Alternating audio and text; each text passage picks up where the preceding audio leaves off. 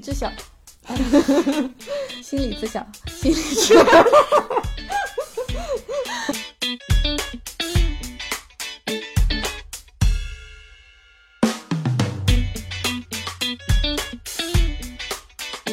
心理治疗师苏珊沃福德，福沃德，心理知晓，心理，别读了，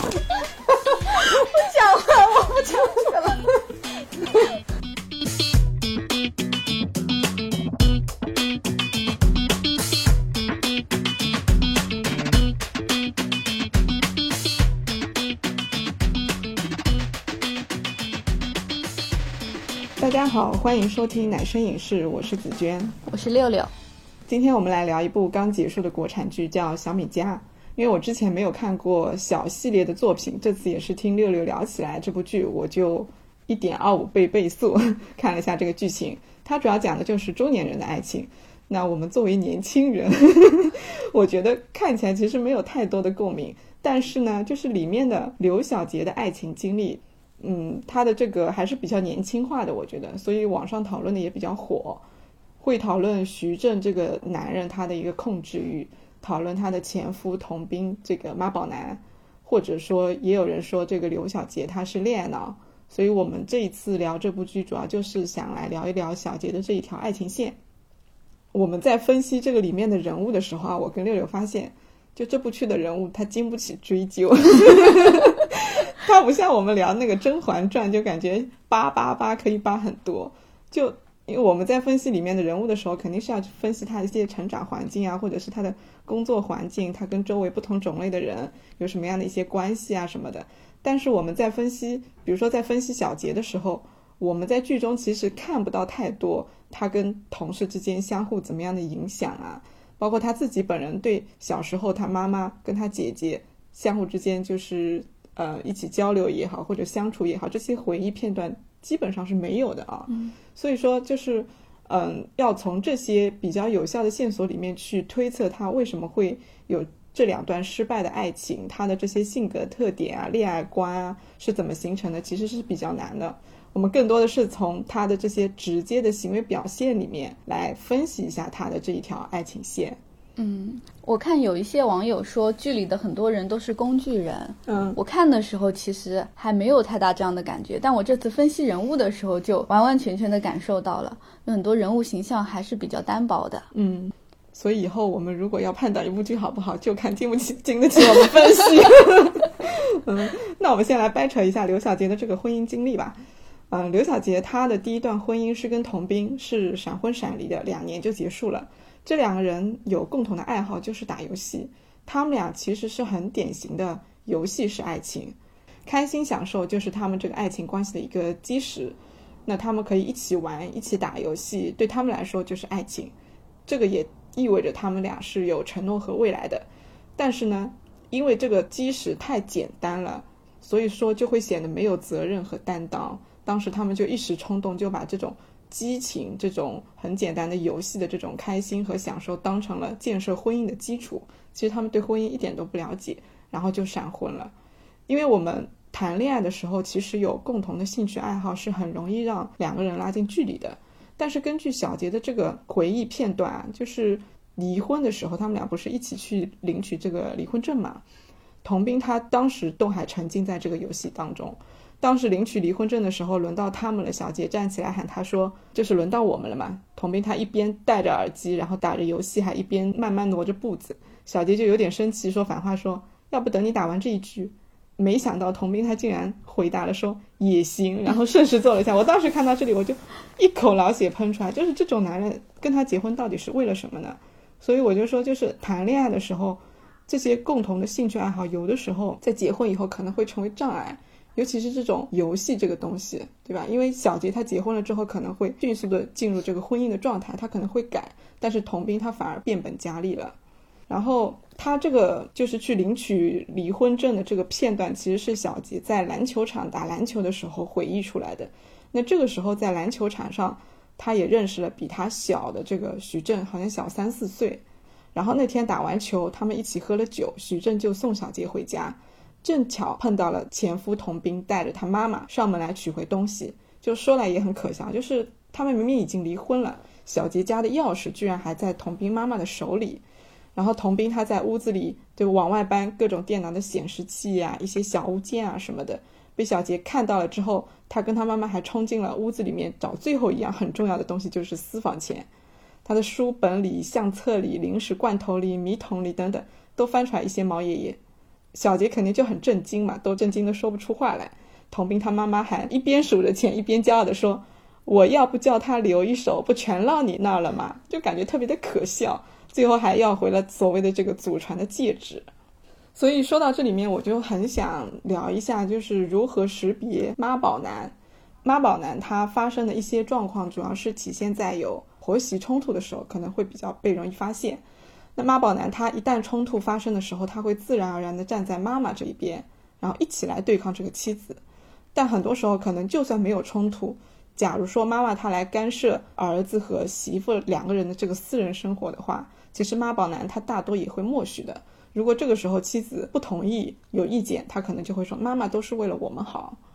然后武志红老师他对于妈宝男有这样的一番评价，我觉得还是比较精准的，所以找出来跟大家分享一下。他说什么？就是大家很容易会认为妈宝男之所以这么黏妈妈，是因为妈妈对儿子很好。其实妈宝男的形成是因为两个很不美好的原因。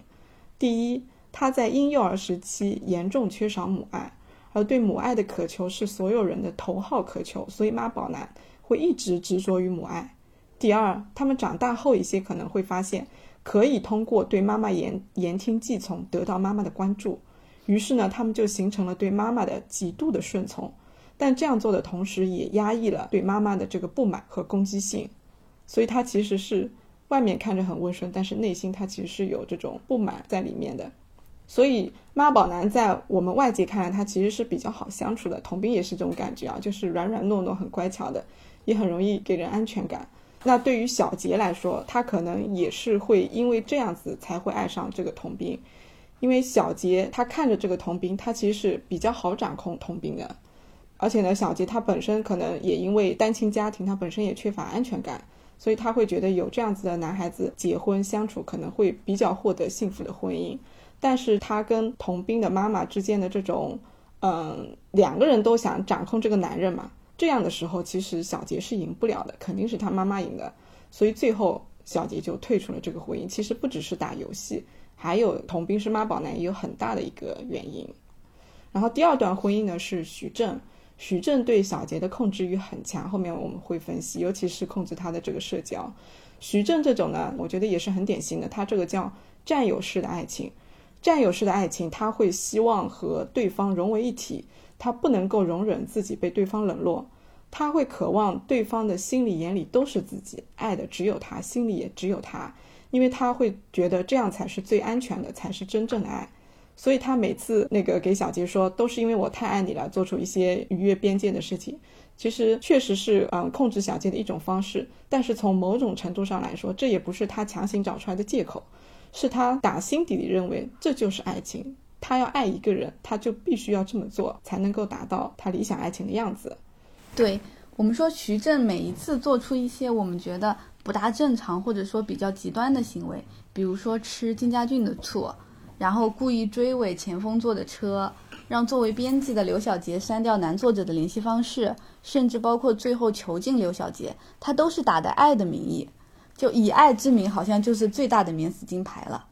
因为太爱了，因为太在乎了，所以才做出这些事情。而刘小杰呢，他也认可这一点，一切的出发点都是因为太爱了。爱有什么错呢？好像很多时候都是这样子的，就是你。做出了常人不可理解的，甚至伤害别人的举动，但你的出发点是好的，或者说你的出发点被包装成好的，那么你就是可以原谅的。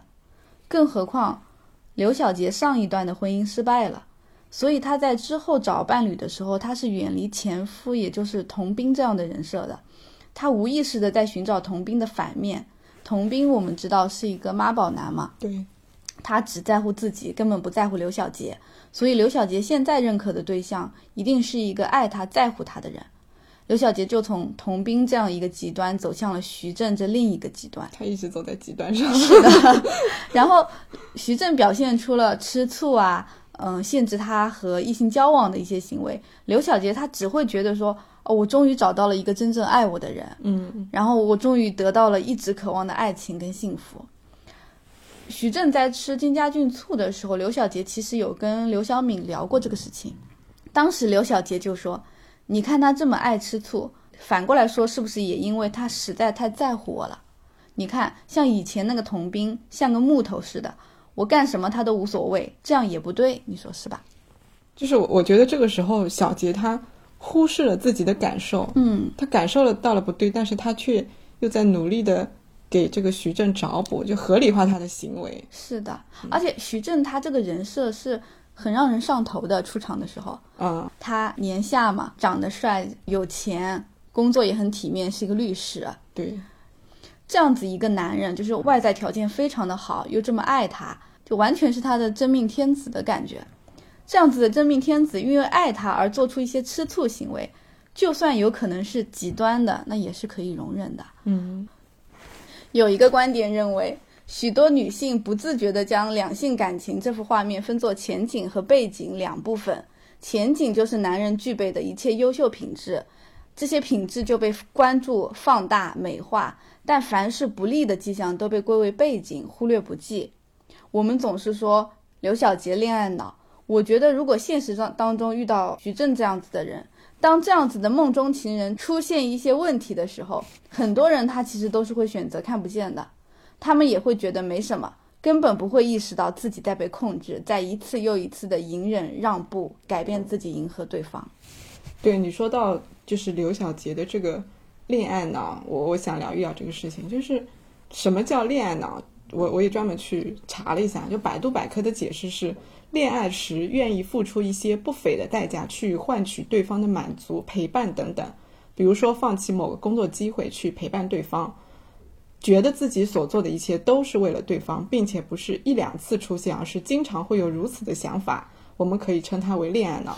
但是我觉得小杰他不是这种情况，因为他并不是说他主动愿意为徐正去牺牲自己的工作，他其实是想晋升的，当主任的。而是徐正通过控制性的行为，让小杰做出了让步，让小杰觉得自己离异的身份能够获得徐正这么优秀的男人的青睐，其实是很难得的。但是如果我们换个角度来看，如果是徐正为了小杰删掉了女作者的签约方式，我觉得弹幕肯定会一大片的赞美徐正，好 man 呀，好有安全感呀，对吧？就肯定是会反过来的，所以我觉得本身给小杰做出这个恋爱脑的评价，就是对他是很不公平的，而且也是对整个女性的偏见。就女性，你一旦这么做就是恋爱脑；男性，你这么做就是 man，就是照顾自己的女朋友。唐艺昕的一个花絮采访里面有大概提过，刘晓杰其实是意识到不对的，嗯，但是他总是一次次的被洗脑。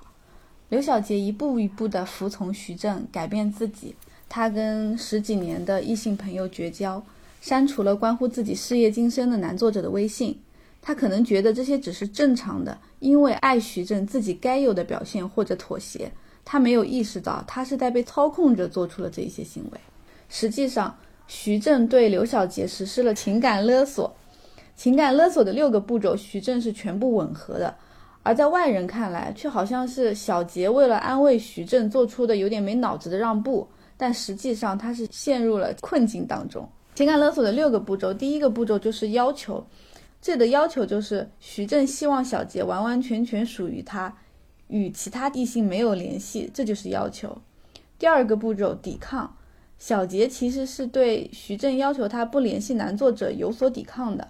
比如他会解释跟男作者见面都是在出版社，自己手机也都是随时可以给徐正检查，但是徐正完全听不进去。第三个步骤就是施压。徐正施压的方式就是朋友跟我讲，朋友跟他讲，你这么优秀的一个男人，为什么要和离异的女人在一起？因为我爱你，我爱你的全部，所以我不介意你的过去。这里是给小杰很大的压力的，会让小杰觉得自己确实是有缺陷的，而徐正不在乎。这难道不是自己上辈子修来的福气？所以小杰已经动摇了。第四个步骤就是威胁，徐正威胁小杰。男作者和他之间，你只能选一个。然后第五个步骤就是屈服，小杰选择了妥协，当面删掉了男作者的微信。第六个步骤重启，徐正的目的达到了，小杰和他拥抱，重新又恢复了甜蜜的关系。徐正等于已经习惯了用这种方式来达到目的，这个方式就是让小杰有罪恶感，感到愧疚，所以他们的相处模式就变成了一方不断施压，一方不断屈服妥协。但是我我看到啊，就是弹幕里面有很多他是为徐正的控制行为开脱的，你有没有看到？我有看到，就是难以相信，所以我就会想，就是对这些人来说，就是发这些弹幕的人来说，或者说更多没有发弹幕的人来说，就是他们的爱情观里面，是不是觉得只要这些控制的行为被冠之以爱的名义，就是伴侣的这个越界的行为就可以得到原谅？那我就会在想，那如果是这样的话，爱情中两个人他的这个底线和原则怎么处理？你是要节节退让吗？就是私人的这个社交空间怎么处理？然后我在微博上面看到过唐艺昕的采访，我们俩还都看了唐艺昕的采访。对，嗯，他当时在那个采访里面说，结婚的前提、结婚的基础肯定是要爱情的，但是除了爱情以外，还还有一条就是自己的底线要得到尊重。其实他说的这个话我是赞同的，但我赞同他的一部分。底线得到尊重肯定是要尊重的，但我觉得底线是最最低的标准了。如果说爱情中的两个人在一些很重要的地方已经轮到需要底线来出马的话，那这个爱情或者说这个婚姻，它的这个质量已经很低很低了。那为什么我们还要让这个关系继续存在下去呢？我觉得底线是不让爱情或者婚姻破裂的最低要求。那高一点的要求就是彼此都可以支持到。满足到对方他有更高层面的这个需求，比如说社交需求。我之前跟我朋友讨论过这个话题，就是亲密关系中的双方，我们如何去看待对方的那个个人的交际圈。我们当时的观点就是，我们自己的社交圈，不管是男的、女的，啊，发小、同学，或者是工作以后的同事，如果伴侣他想认识，他想参与进来，我们有活动的时候都可以带着我们的伴侣去认识，因为我们俩实际做法也是这样子的。但我们俩对于我们各自的伴侣的社交圈，其实一点兴趣都没有，就是跟徐正是完全相反的。就是这个是我觉得我们看待自己伴侣社交圈的一个呃建议吧。然后除此以外呢，我们也觉得我们要默认伴侣需要有自己的这个私人空间。这个私人空间不只是在家里面，我要有独处的空间，而且还要放心的让他去跟他的同性朋友们、异性朋友们继续去做朋友。就是哪怕说有一天因为一些事情我必须要跟一位异性见面，那我也不会担心我的伴侣他会不会怀疑我在外面就是有什么样越轨的行为，因为我觉得我是有这个权利去经营我的朋友圈子的。当然，就是为了最大化的避嫌，让各自的伴侣放心，肯定是要提前告诉他，哎，我为什么要去跟这个伴侣见面呀？大概见面多久呀？尤其是不要晚上了还和这个单独的和异性朋友喝酒啊之类的，就是你自己要。啊，有分寸，主动报备。那另一方呢，他也会给我这个全然的这个信任。我觉得这个才是最好的这个亲密关系的状态。因为本身我们需要明白，就是自己在一段啊亲密关系中在追求着什么。如果我们想要得到的东西啊，我们得到了，但是在这样的关系存续的期间，我们也受到了伤害，就是受到了。呃，就是被剥夺了自己作为一个独立的个体去追求除了爱情以外的其他人生的幸福快乐的权利，那我觉得肯定是要重新思考的。我到底要不要这段关系继续下去？你像徐正，他直接帮小杰给出版社请年假，没收手机，关在家里，后面还强行他就是吃备孕的药啊什么的，就是你他像对待一个宠物，自己的一个所属物一样来对待小杰，就圈养在家里面。所以我觉得，如果到这种程度的话，肯定已经失去了关系继续保持下去的意义了。是的，我看剧的时候就很早开始就有看到有弹幕说让刘小杰赶快跑，嗯，然后作为旁观者嘛，就怒其不争，觉得他看不清啊什么的。但是让我没想到的是，也有很多很多的弹幕在包括追尾的那个事件，包括删男作者微信这个事件之后，还在评论说。我就很想要徐正这样的男人啊，他吃醋都是因为爱我。还有什么？我就喜欢男朋友这样黏着我、管着我。前几天还有一条微博热搜，就是为什么会有人喜欢徐峥的设定？也有网友评论说，很喜欢徐峥，他是因为爱才会控制欲、占有欲很强的。他们是多缺爱啊！我就想到很多就是古早的那种霸道总裁的小说，很多的霸总其实也都是一片控制狂、偏执狂的，但是还是有很多人爱的不行。就这样的控制欲里面到底有没有爱呢？我觉得是因人而异的。但是就算是有爱，它肯定也不是健康的爱，嗯它一定会是那种比较病态的，我们并不提倡的爱。然后有一本书叫《执迷》嘛，它里面有讲到说，在健康的恋情里面，恋人们相信自己找到了梦中情人，同时也会给自己保留安全的退路，那就是面对现实。他们希望这段感情可以天长地久，同时也承认世事无常。在健康的爱情里面，随着感情的进展，恋人们会越来越信任对方。那种被拒的焦虑啊，就是说在恋爱中患得患失，担心恋人会离开自己的焦虑，应该是会消退的。所以说，在恋爱过程中，如果你一直妄图通过控制恋人的社交啊、穿搭呀、事业啊等等，让恋人的世界里面只有自己，从而缓解自己的这种被拒焦虑，这是绝对病态的爱。而且，很多人为什么会喜欢这样的恋人？很大的可能就是这部分人本身也是极度渴望亲密关系，而且是高忧虑被弃的一个类型。嗯我觉得这种人要做的，你不是说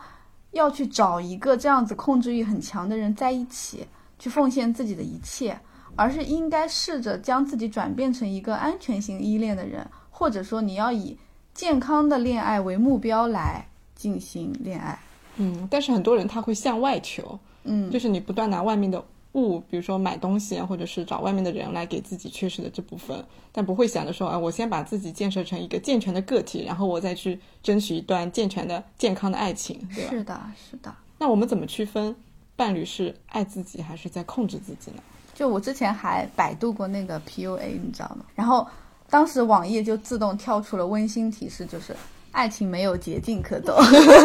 哦，对，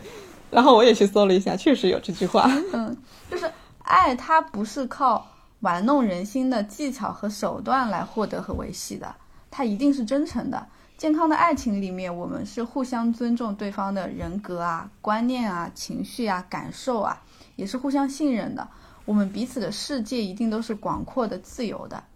一旦有控制行为的介入的话，你就会时常因为不被尊重、不被信任而感到不舒服。就即使只有一点点的话，你也不要忽略这些不舒服，而且你会感到你的世界在不断的缩小，少了很多的朋友啊、同事啊，甚至少了父母亲戚。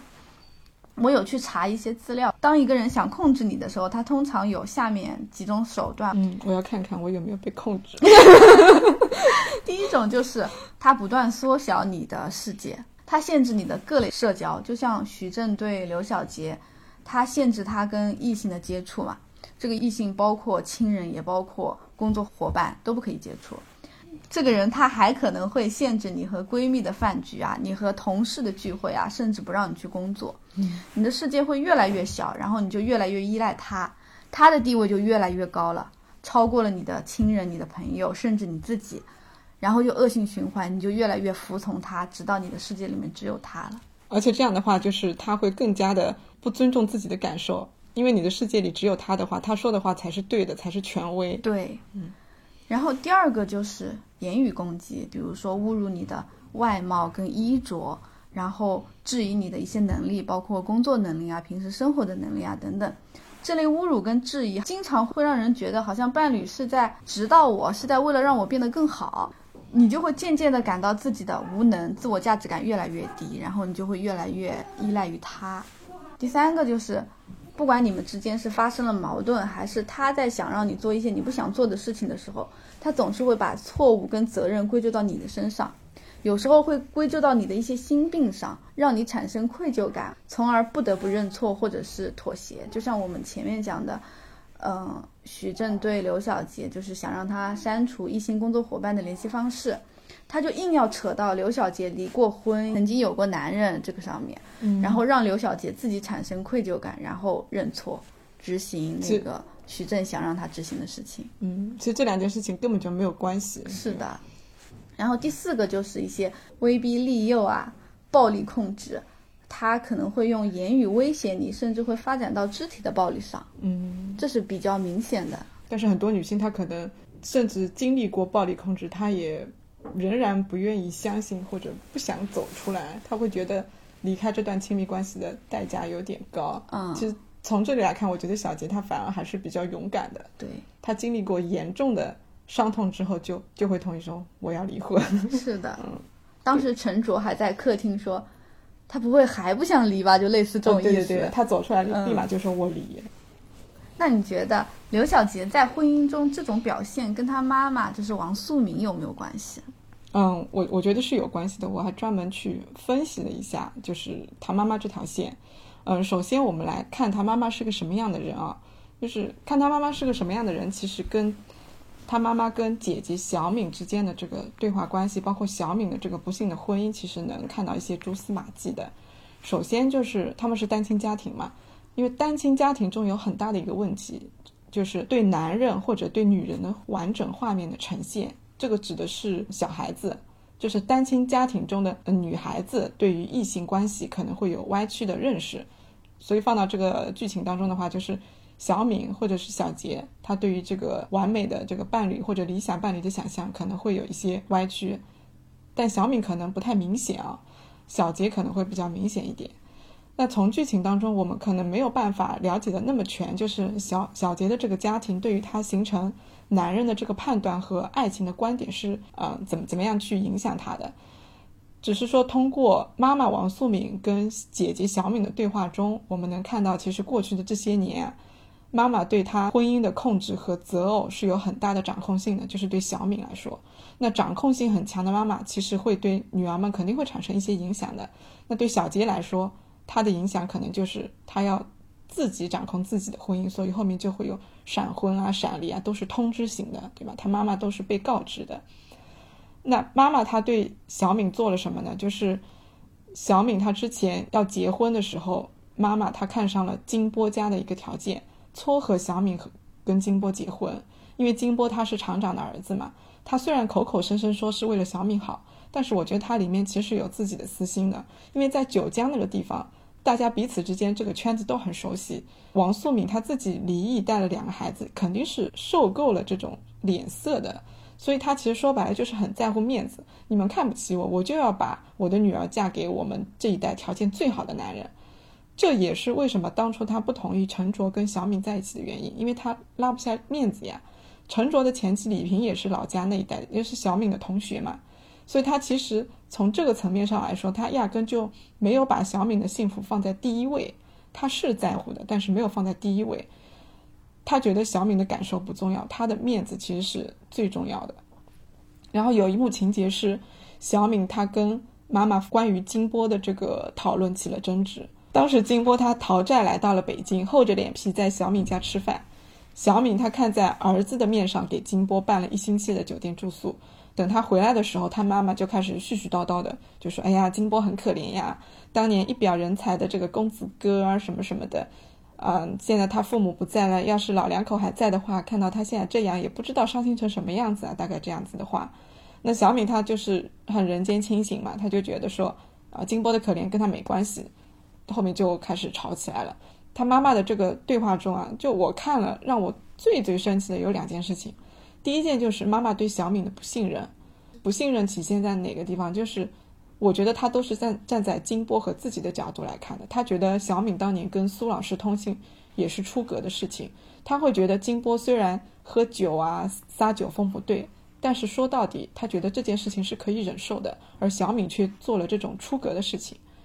第二件事情是小敏口中说出来的，她说当初她受够了，她要和金波离婚，妈妈却把结婚证跟户口本都藏起来了。就是这句话让我觉得她妈妈确实爱女儿的，但是她不懂女儿，也不了解女儿真正的幸福是什么，她只是把自己认为好的东西强加给她，但是这个好的东西现在已经没有了，比如说金波，他事实上就已经落魄了。那妈妈她为什么还要坚持两个人继续婚姻走下去不离婚呢？她显然就是为了在那个小地方维护自己的面子嘛，对吧？所以我觉得当初妈妈对小敏的这个婚姻的操办和介入，以及离婚的这些事情，小杰肯定是知道的，因为他那个时候我们按时间推断的话是十多年前嘛。小杰他现在三十多岁，十多年前他也十几岁了，他是听得懂也看得懂的，所以他会因为妈妈对姐姐的这种婚姻的这个操控啊、影响啊、干涉啊等等，他会形成自己对妈妈的一些判断。那这些判断不一定是周全的、成熟的，但是对小杰来说，他可能就会萌生出一个反抗的意识。既然我妈妈这么想管我，那我就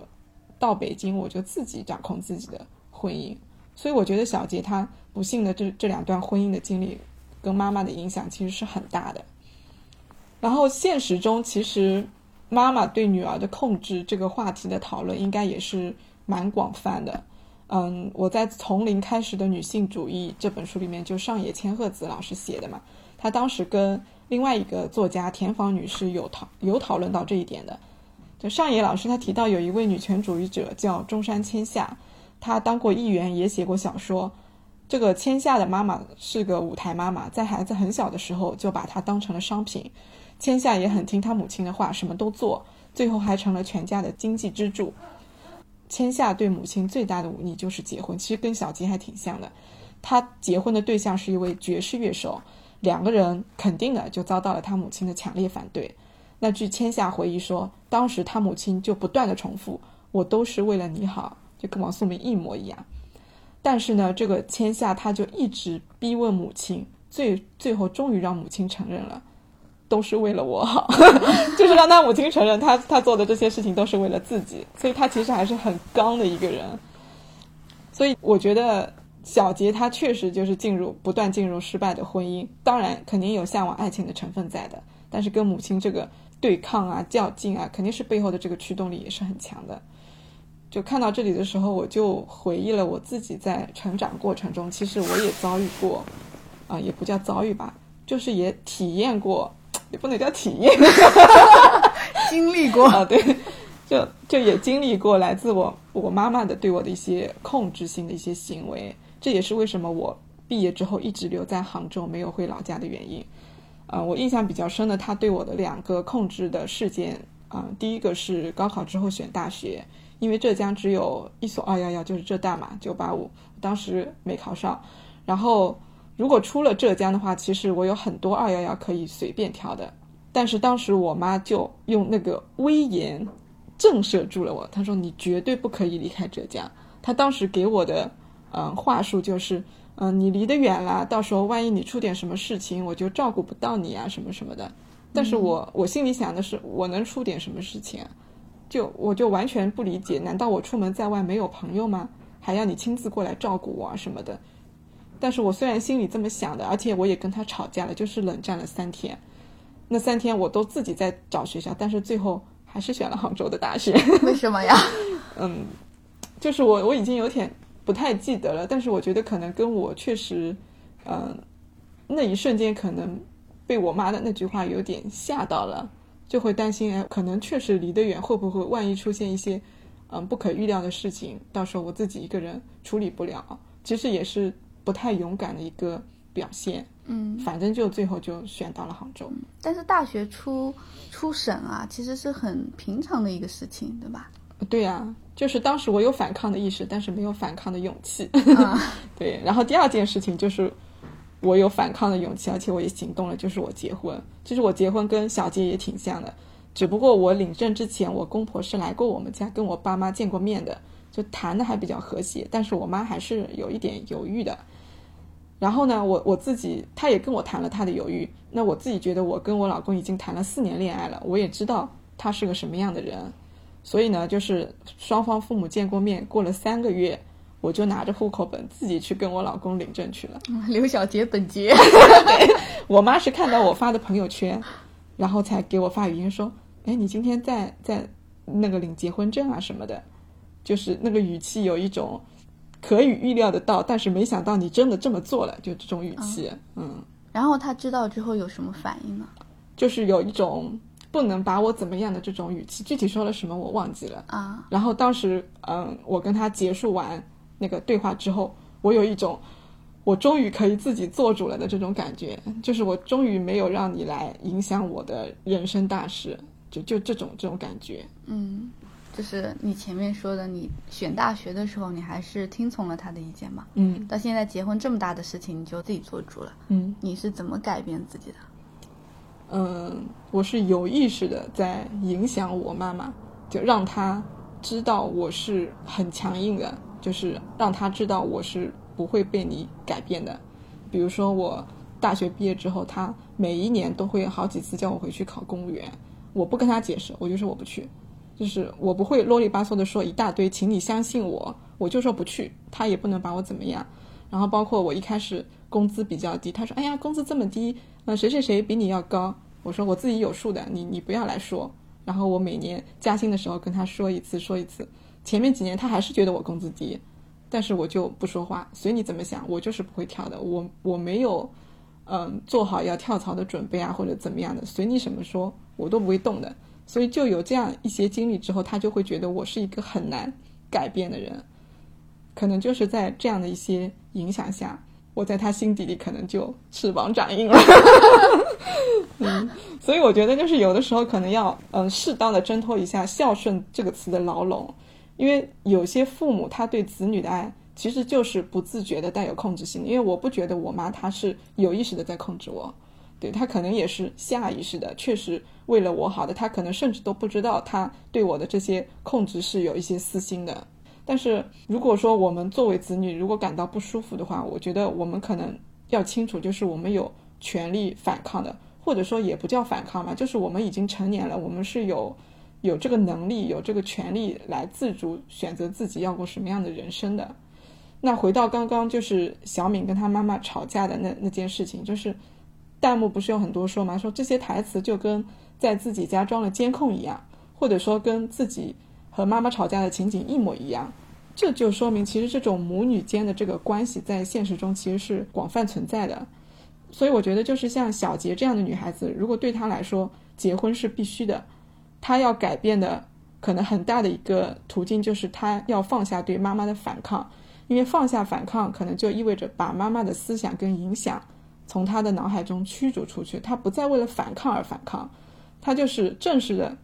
面对自己，我到底要什么样的男生？不是说妈妈让我要什么我就不要什么，对吧？就是你可能真正的把自己的感受和想法放在第一位，那这样可能才会找得到适合自己的伴侣，然后才能进入比较幸福的这个婚姻生活。那我们今天的这个小敏家就聊到这儿吧，希望我们的听众朋友都能有幸福美满的人生。嗯，那我们。就到这儿吧，欢迎在我们评论区点评，也欢迎关注我们男生影视，我们下期再见，拜拜，拜拜。